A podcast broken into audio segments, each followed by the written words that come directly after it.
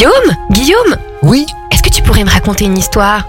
D'accord, mais pas n'importe quelle histoire. Je vais te raconter les animaux.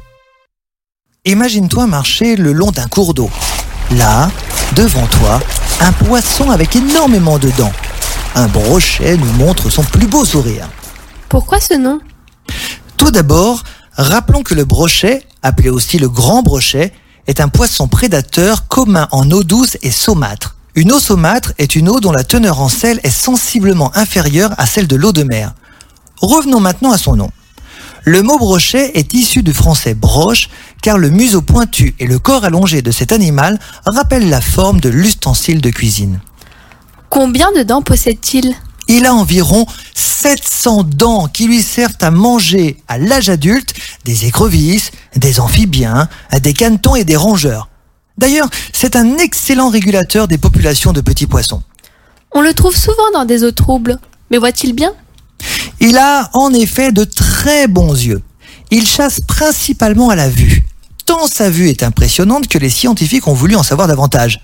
Il sait parfaitement identifier les distances pour fondre sur sa proie. Quel est son mode de vie? C'est un chasseur habituellement sédentaire et solitaire, mais il vit parfois temporairement en groupe de deux ou de trois. Dans les grands lacs, on le trouve aussi en banc, surtout quand il s'agit de jeunes sujets. Le brochet peut vivre plus de 20 ans, ce qui est plutôt pas mal pour un poisson. Où peut-on l'observer? Alors, tu pourras l'observer en Europe et en Amérique du Nord. En France, il est bien implanté dans le Nord.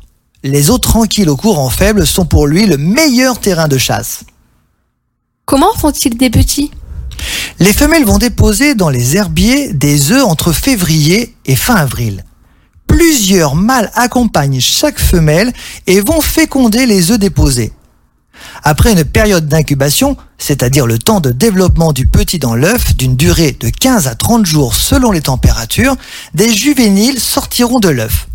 Le développement des petits dépend grandement de la température de l'eau.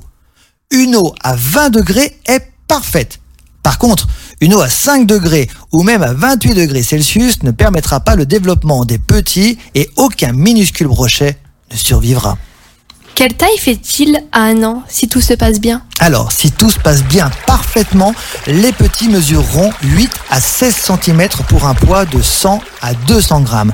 À 4 ans, ils pourront mesurer entre 29 et 61 cm pour un poids compris entre 1500 grammes et 3500 grammes entre 1,5 kg et 3,5 kg.